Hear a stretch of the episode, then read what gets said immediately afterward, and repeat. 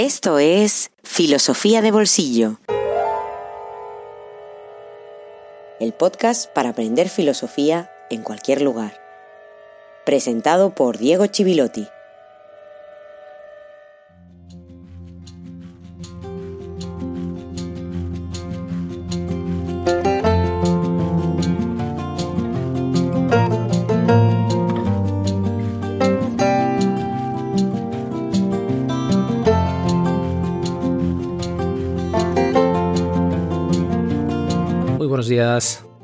Feliz jueves filosófico número 54. Un jueves más, pero no cualquiera. En primer lugar, dedicado a Víctor, que hace ya unas semanas es mecenas en el Patreon de Filosofía de Bolsillo y gracias a quien sigue adelante este proyecto. Y en segundo lugar, porque hemos dejado atrás la filosofía política de Locke para poder seguir adelante, sin abandonarla, claro, pero asimilándola para hacerla dialogar con las ideas y los autores que nos están esperando ya a partir de este episodio 54 y número 27 de la segunda temporada. La asimilación no siempre es fácil y necesita tiempo, y también por eso muy pronto podré anunciar la fecha en la que comenzaremos a emitir los directos de los jueves filosóficos, para reforzar contenidos, para resolver dudas que nos hacen llegar los mecenas en el grupo de Telegram y para dar algo más de detalle a ideas, a textos de los autores que han ido apareciendo desde el principio de todo.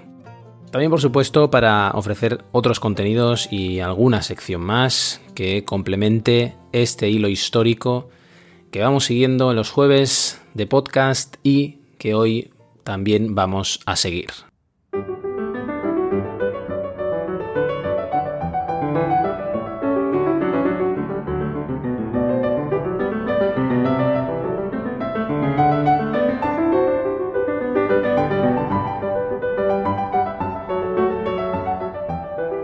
En el último episodio nos despedimos de John Locke, nuestro segundo contractualista tras Thomas Hobbes. A partir de ahora vamos a seguir los pasos de nuestro tercer y último contractualista. Pero como es un contractualista muy peculiar y muy personal, sobre todo si lo situamos al lado de los dos anteriores, con grandes diferencias con ellos, antes vamos a hablar de un autor y una cuestión que nos va a acercar a él y nos va a ayudar seguramente a entender mejor su punto de partida. Un autor que de hecho ni siquiera creía en el contrato social. La cuestión es la nación y el autor Charles-Louis de Secondat, más conocido como Montesquieu.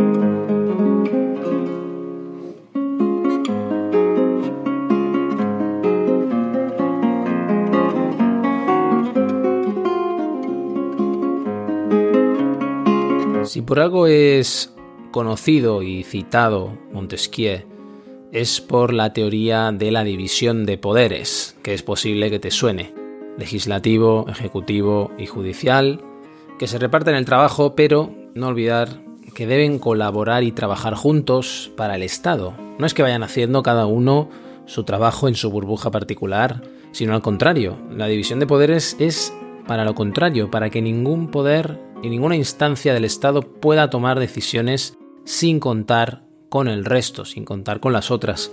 El principal elemento liberal de su pensamiento político. Está Montesquieu en la fundación del liberalismo, pero era un tradicionalista en muchos aspectos, un autor muy leído, fascinado por las culturas extranjeras, una fascinación casi etnográfica, diríamos, que tenía como la de un antropólogo, que va a determinar también sus ideas políticas.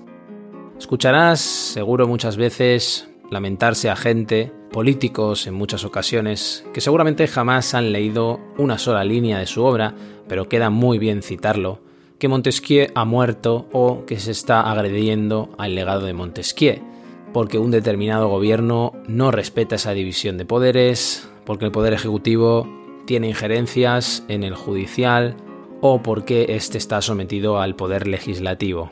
Sin embargo, es un elemento con gran influencia histórica porque fue muy influyente en las dos grandes constituciones liberales del 18, la de los Estados Unidos y la de la Francia revolucionaria. El momento de Montesquieu, el momento histórico, es la antesala de todo esto, es un tiempo bisagra, un tiempo de crisis, de transición, un tiempo en el que coexiste la sociedad estamental del antiguo régimen y la sociedad de clases, la sociedad burguesa, con un nuevo reclamo de meritocracia, sobre todo contra todos esos privilegios que se heredaban desde la cuna. El propio Montesquieu, varón de Montesquieu, era noble y hereda una magistratura de su padre, pero estaba totalmente imbuido de las ideas modernas y por otra parte hay que recordar que incluso dentro de la nobleza había algunas distinciones. La alta nobleza no consideraba ni siquiera verdadera nobleza a la baja nobleza, en la cual habría que incluir a la nobleza con toga, los magistrados.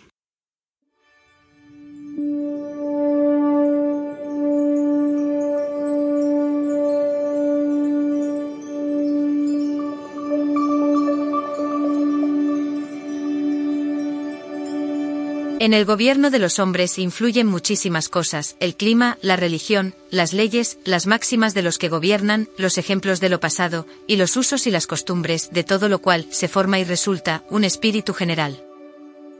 Pero en proporción que en cada nación, obra con más fuerza una de estas cosas, las demás ceden relativamente. La naturaleza y el clima dominan casi exclusivamente entre los salvajes. Y los usos entre los chinos, las leyes tiranizan el Japón, las costumbres daban, en otro tiempo, su carácter especial a los habitantes de la cedemonia, y las máximas del gobierno, y las costumbres antiguas, lo daban a los romanos. Si en el mundo existiera una nación, dotada de un buen carácter social, de franqueza de corazón, de una manera de vivir alegre, de gusto y facilidad para comunicar sus pensamientos, y que fuera por lo tanto viva, agradable y complaciente, pero ello, no obstante, y en algunas ocasiones, imprudente o indiscreta. Más constante en el valor, la generosidad, la franqueza y el honor, sería necesario abstenerse de buscar medios, de sujetar sus costumbres con las leyes, para no relajar sus virtudes. Cuando el carácter es generalmente bueno, ¿qué importan algunos defectos que en él se noten? El legislador tiene un deber de seguir el espíritu de la nación, cuando no está en contradicción con los principios del gobierno, porque nada hace el hombre mejor que lo que ejecuta libremente y por un efecto de su genio natural. Montesquieu.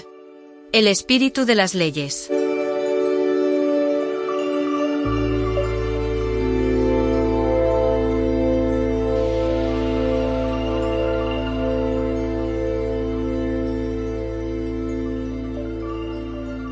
Sin necesidad de olvidarla, dejamos a un margen la cuestión de que Montesquieu considera que hay unos pueblos salvajes donde influye más el clima y la naturaleza y otros civilizados donde influye más la moral. En ese fragmento hay gran parte de ese origen lejano al que me refería del nacionalismo, basado en la premisa de que existe un espíritu general previo a cualquier estructura jurídica o política como las que hemos ido explicando en esos episodios y que la condiciona. Continuamente nos encontramos en Montesquieu, tanto en El espíritu de las leyes, en esta obra fundamental, y en otros textos que fueron muy leídos en su época, como las cartas persas, referencias al carácter, el espíritu de los pueblos, el clima, es decir, nos encontramos con un estudio sociológico, casi como punto de partida, para después hacer filosofía política o, digamos, para hacerla al mismo tiempo, donde cabe todo, desde la religión hasta los postres típicos por exagerar y por llevar al extremo este argumento. Es decir, que cuando habla de espíritu general, Montesquieu está pensando en lo que entendemos por cultura, a partir de la respuesta que nosotros los seres humanos tenemos frente a un medio físico que transformamos mediante el trabajo y mediante una repetición de comportamientos que va generando un hábito, una manera de ser. Todos hemos utilizado esas generalizaciones de los franceses son tal, los chilenos son cual, los españoles son tal. Donde cabe sobre todo la tradición en mayúsculas, que es muy importante en su pensamiento. Una vez dicho esto, nos podemos preguntar si estamos hablando del contractualismo, de las teorías del pacto social, ¿el Estado qué lugar tiene en todo eso? Porque precisamente estamos estudiando el origen del Estado. Pues el Estado queda justificado precisamente por esa realidad que lo preexiste, esa realidad que está en la base y que no es, cuidado, el estado de naturaleza, que no nos haga confundir cuando hablamos de realidad preexistente. Y ahora me estoy refiriendo concretamente a Montesquieu. Montesquieu, como decía antes, no cree en el contrato social, Incluso pensando y citando directamente a Thomas Hobbes, dice que la situación de dominio que plantea Hobbes en el estado de naturaleza es demasiado elaborada, demasiado complicada para ser una situación primitiva. Montesquieu está convencido de que el hombre, el ser humano, tiende por naturaleza a la sociedad. No estamos moralizando al ser humano, sino que simplemente en el estado inicial tenemos una tendencia a la paz, a cooperar. E incluso critica a los contractualistas diciendo que, hablando de hombres salvajes, hombres primitivos, solo están hablando de un hombre civil. Hay una crítica directa, como decía Hobbes, ya al inicio del espíritu de las leyes en ese sentido. Montesquieu no cree en, en una guerra de todos contra todos en un estado primitivo que además le sirve a Hobbes para legitimar su pensamiento político, y menos que eso, en ese sentido, justifique llegar a un estado político que supere un supuesto estado de naturaleza. Por eso Montesquieu dice, y en eso va a coincidir con Rousseau, que la guerra comienza precisamente con la sociedad.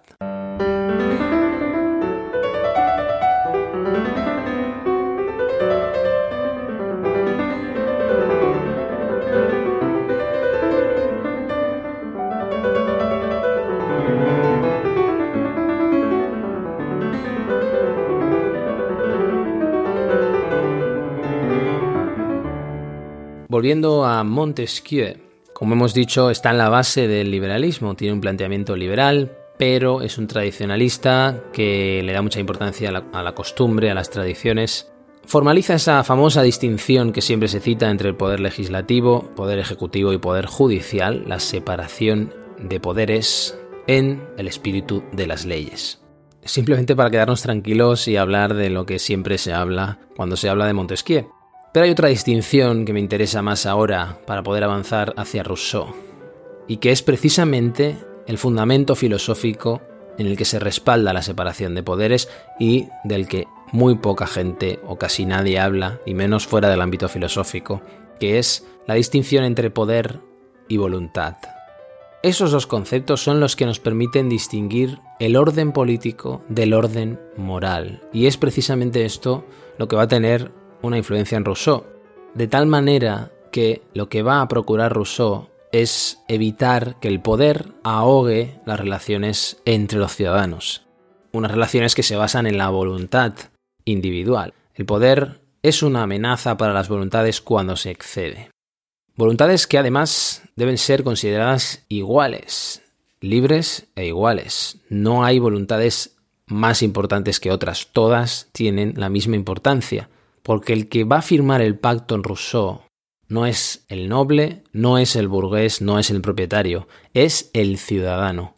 El ciudadano que es un concepto que nosotros tenemos muy asimilado, pero que se está formando en ese momento y que está en la base de nuestro concepto de ciudadanía, que se inspira no solo en ese concepto moderno, sino que a su vez también bebe de la idea antigua del poder entre iguales, porque los modernos estaban mirando también hacia atrás, hacia la antigüedad. Para Rousseau, iguales son todos, y su pensamiento político, como veremos, va a procurar eliminar esas diferencias en beneficio de la totalidad, que es lo que procura siempre reforzar, una totalidad sin fisuras.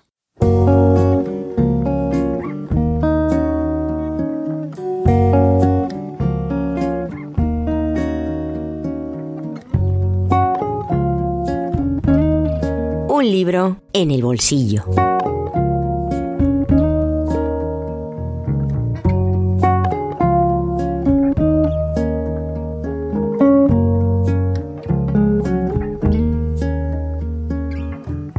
Pensarás quizás que este podcast es un poco de Marcus Gabriel y quizás tengas algo de razón. Hemos hablado ya de unos cuantos libros de él desde el final de la primera temporada y lo seguimos haciendo. Ya dije entonces que a mi juicio se trata de un faro en el panorama filosófico actual y lo sigo manteniendo. En este caso, Gabriel presenta el sentido del pensamiento como una culminación de la trilogía formada por ¿Por qué el mundo no existe? y Yo no soy mi cerebro, publicados todos en la editorial Pasado y Presente. Aunque no sea imprescindible haber leído los dos anteriores para seguir los argumentos de este, el sentido del pensamiento, sí es deseable para tener una mirada más profunda de estos argumentos. Gabriel lo que hace es asumir una definición de la filosofía que la entiende como una ciencia que reflexiona sobre el pensamiento, y al pensamiento lo entiende en una dimensión sensorial y creativa, en ese sentido, el pensamiento como objeto principal del libro es el punto de encuentro de los objetos de los dos libros anteriores, que eran el mundo y el yo. Más allá de este mapa conceptual muy rápido que vincula los tres libros, hay un hilo conductor que se repite en todos y que en este aparece ya en el prólogo, que es su combate contra el naturalismo imperante en la actualidad, que recordemos es la pretensión de que toda la realidad puede ser comprendida y explicada con los instrumentos de la ciencia y a partir del dominio tecnológico. Y junto a ello también procura combatir la idea de que el ser humano puede ser superado tal y como lo defiende en la actualidad el posthumanismo y el transhumanismo, confiando esa superación al desarrollo tecnológico y a la revolución digital.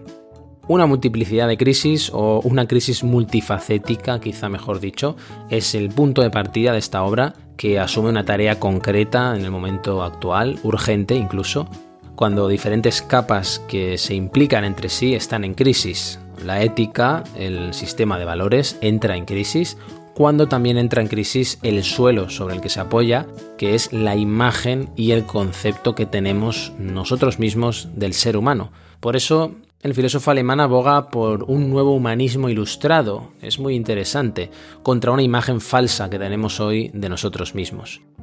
En la introducción, Gabriel anuncia dos leyes antropológicas a partir de las cuales elabora toda su obra.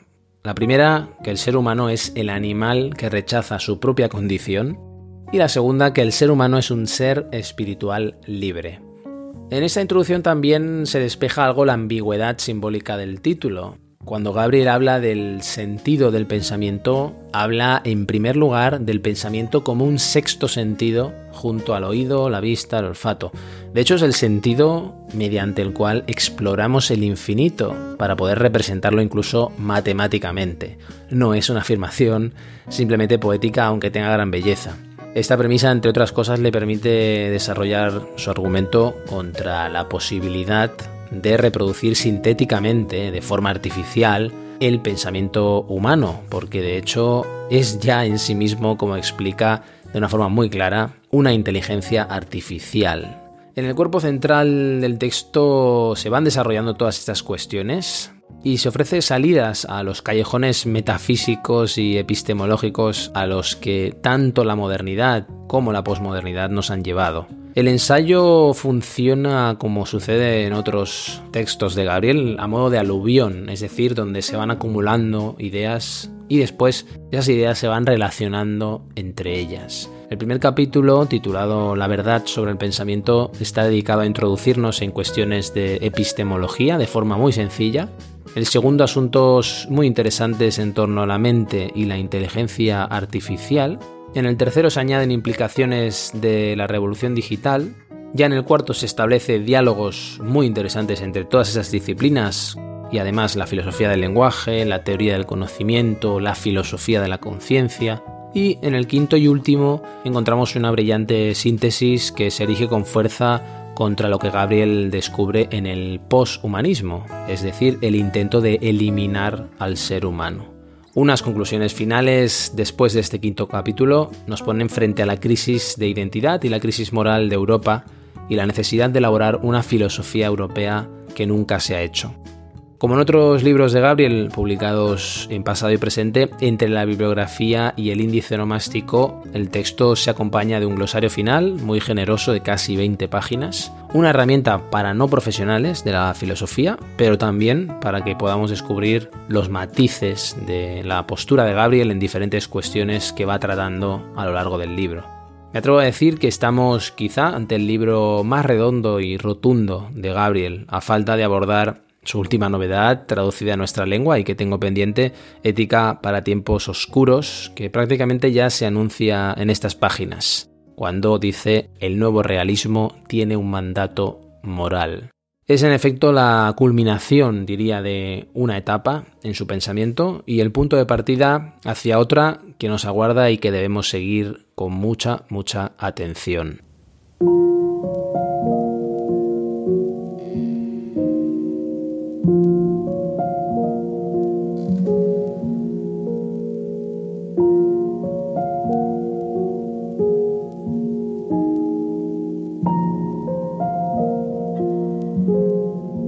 En el caso del pensamiento humano, se trata de un sentido más, al igual que el oído, el tacto, el gusto, el sentido del equilibrio y todo aquello que hoy en día conforma el sistema sensorial humano.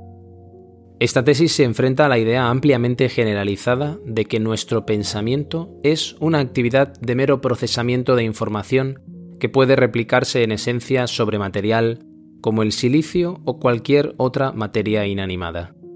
En resumidas cuentas, los ordenadores tienen exactamente la misma capacidad de pensamiento que los archivadores que conocemos de la burocracia analógica de antaño. Los programas informáticos son simples sistemas de gestión de datos que sirven para resolver problemas que nunca podríamos abordar con tanta rapidez sin su ayuda. Al mismo tiempo, la inteligencia humana es en sí misma una forma de inteligencia artificial.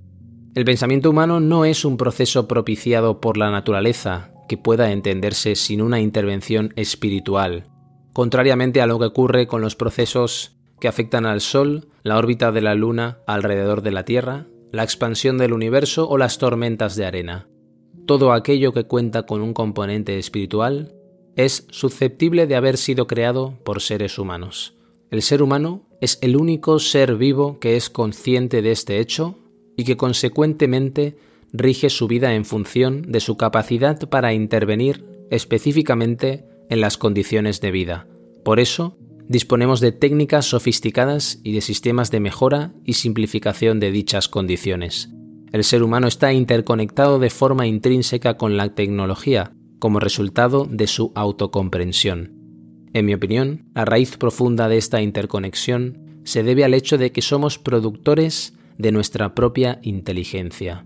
Nuestra forma de pensar viene determinada por las condiciones socioeconómicas desarrolladas y sujetas a cambios constantes en civilizaciones avanzadas a lo largo de los milenios.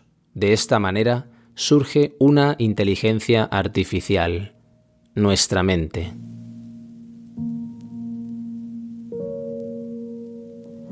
Marcus Gabriel El sentido del pensamiento Editorial Pasado y Presente.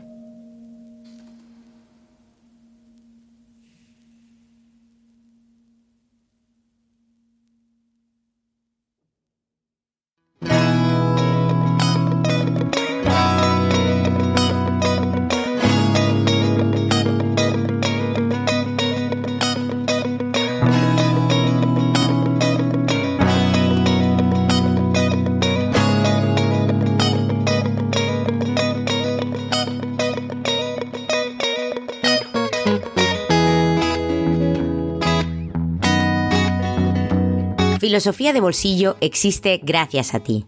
Hazte mecenas y accede a todos los contenidos en patreon.com barra filosofía de bolsillo.